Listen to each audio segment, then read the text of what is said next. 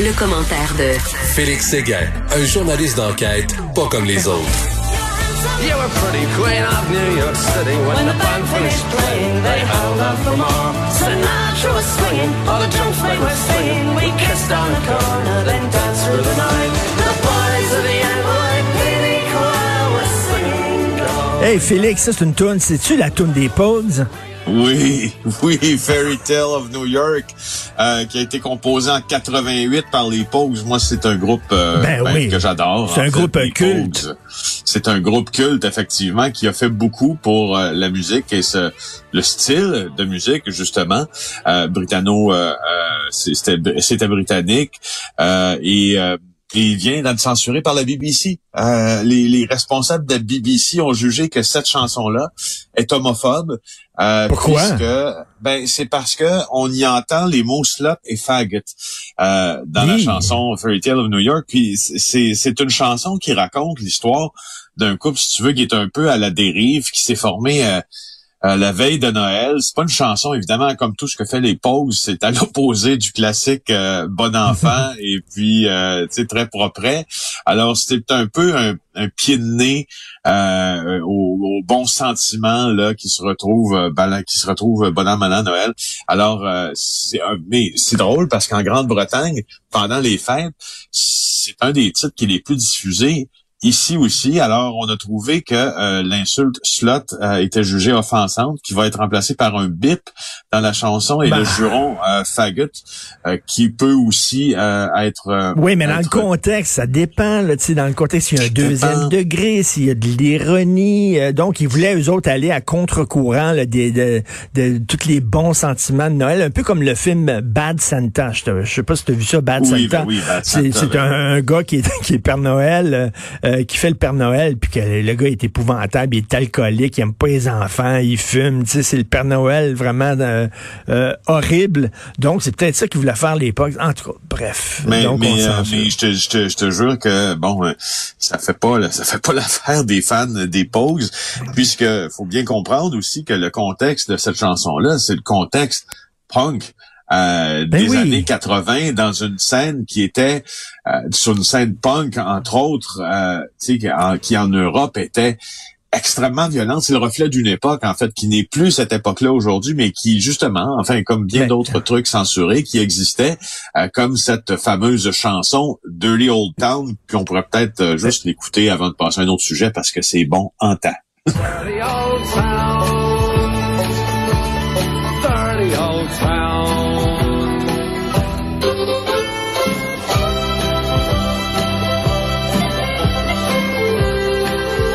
Vrai que c'est bon.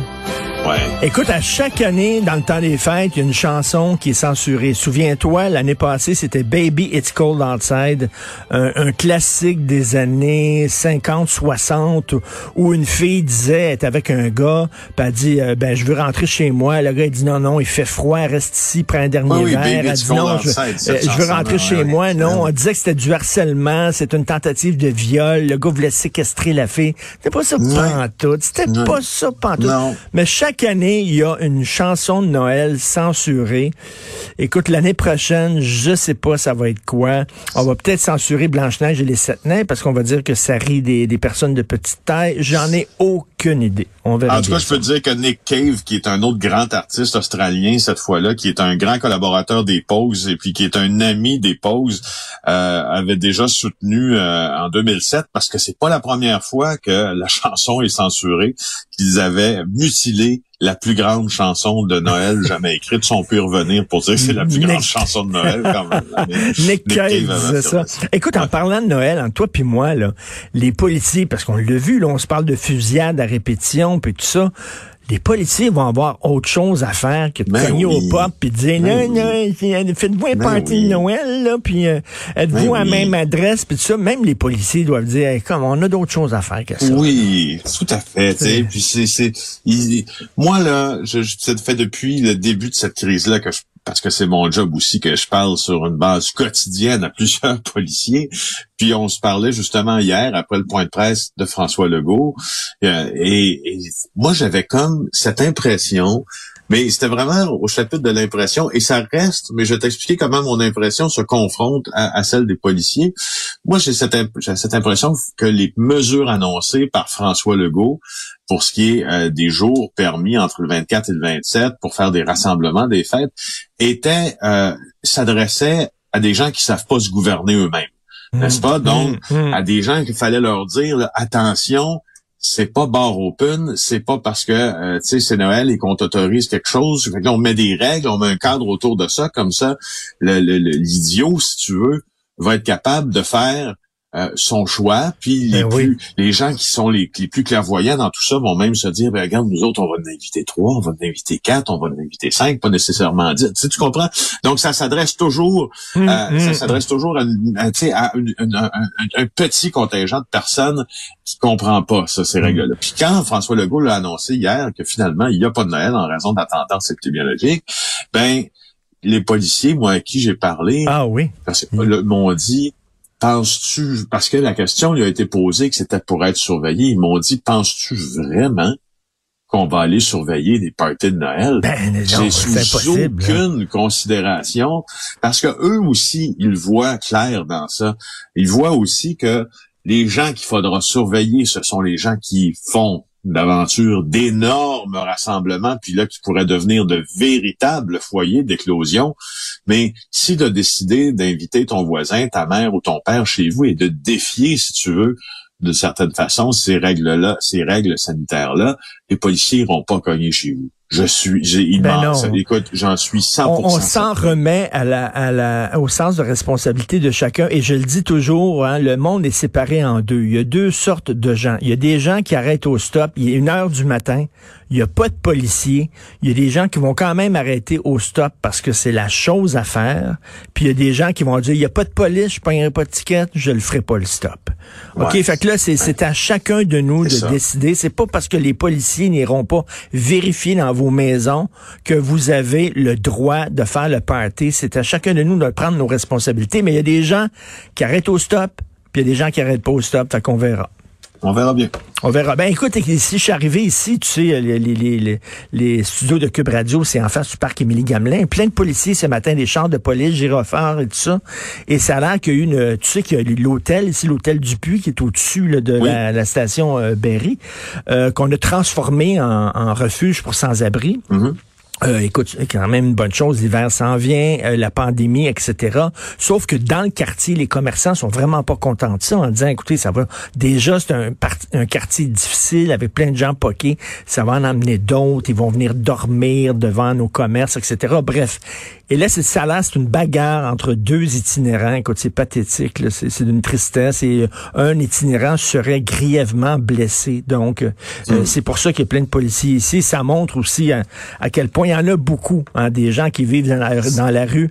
Euh, on sait les campeurs aussi là. Euh, dans Mais ça te montre une autre chose aussi, Richard, c'est que c'est que ça ça amène ces scènes-là à une connaissance, disons, un peu plus publique du phénomène, parce que les refuges du bas de la ville, la maison du père, hmm. la Old Brewery, les policiers y vont aussi pour des scènes qui sont semblables à celles-là, parce que euh, bon, tu as des gens qui qui ont qui ont vécu longtemps euh, dans la rue, puis leur consommation aussi d'alcool en situation d'itinérance ou de drogue en ont fait pour certains des toxicomanes, donc ça exacerbe beaucoup, beaucoup les caractères de certains maladies mentales et autres. Puis ça ben arrive dans les refuges souvent. Les polices, ils vont souvent dans les refuges, sauf que là, le refuge, entre guillemets, euh, est rendu dans l'auberge des gouverneurs de, de, hmm. la place Émilie Gamelin, en plein sur la rue Sainte-Catherine. Donc, ça amène cette situation-là à être vue par plus de gens.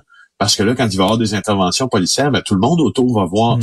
Alors, c'est drôle, hein, parce que quand tu regardes ça de ce côté-là, tu te dis, ben, on dirait qu'on a toujours, on veut toujours cacher un peu plus. Euh, oui. Puis, puis quand on, quand c'est, quand c'est devant nos yeux, on se rend compte que maudit que c'est tough. Puis la rue c'est déjà comme tu le dis assez tough de même. Et c'est pas évident pour les commerçants, entre autres. Euh, je sais pas si tu vas sur du parc, dans le coin du parc Milton, Sherbrooke, dans ce coin-là, il y a beaucoup, beaucoup de sans-abri aussi qui dorment devant les commerces. Oui. un commerçant, tu rentres le matin, tu dois, euh, tu sais, passer par-dessus deux, trois personnes qui ont peut-être uriné devant ton commerce pour ouvrir ton commerce, c'est pas drôle. En même temps, ces gens-là, c'est du pauvre monde qui ont besoin d'aide. Ça crée des tensions, c'est pas évident. Bref. Je me promenais, Richard, sur la rue Sainte-Catherine hier. Euh, je, moi, j'en Tu sais, quand moi j'ai commencé à travailler à TVA, c'était en au début des années 2000, tout début des années 2000, avant c'était à, TQS, puis en tout cas, bon, et, le village est un quartier que j'ai toujours aimé beaucoup. Euh, tu sais, il y avait des restos chouettes, euh, il y avait des boutiques, et puis ce, ce, ce, ce village-là en a pris pour son rhume au cours des Ah oui, dernières ah années oui. aussi, commercialement parlant. Hier, je me promenais entre tough. Champlain et Papineau, près de TVA, sur la rue Sainte-Catherine. Tous les commerces étaient fermés. Tous les commerces étaient fermés, même un McDo. Tu sais, quand tu fermes, moi je me dis, quand tu fermes un. McDo, là, tabarnouche, hein, je trouve ça triste un peu. Ah non, c'est triste, vraiment. Écoute, on revient sur euh, JE d'hier, Bigarade, cette entreprise qui était censée produire des masques. euh, et finalement, il y a beaucoup de gens qui ont été floués, qui ont payé, qui ont jamais reçu leur masque. Il va y avoir euh, d'autres poursuites? Oui, c'est ça. Parce qu'une banque qui vient de déposer une nouvelle poursuite contre euh, euh, Geneviève Lorange, on lui réclame 90 000 dollars en prêt qu'elle n'a pas remboursé. Euh, ça a été déposé la semaine dernière au Palais de justice de Montréal, mais on l'apprend aujourd'hui dans le Journal de Montréal. Euh, elle devrait 85 000 dollars à la Banque de développement du Canada, la BDC, pour trois prêts en 2016-2019. Et euh, tu vois, le 20 octobre dernier, on lui a envoyé une mise en demeure, la banque, évidemment, et euh, on a, elle n'aurait jamais vu la, la- la couleur de son argent. Et euh, Hmm. mais la femme, elle, euh, Madame Lorange, elle nie qu'elle doit cette somme-là. Alors c'est bien bizarre son, c'est bien bizarre son affaire parce qu'elle Ouais. a fait preuve de beaucoup d'ingéniosité pour, euh, puis de front, puis d'initiative pour se frayer une place dans les médias, entre autres, puis qu'on puisse l'indiquer, que les médias l'interviewent et tout ça.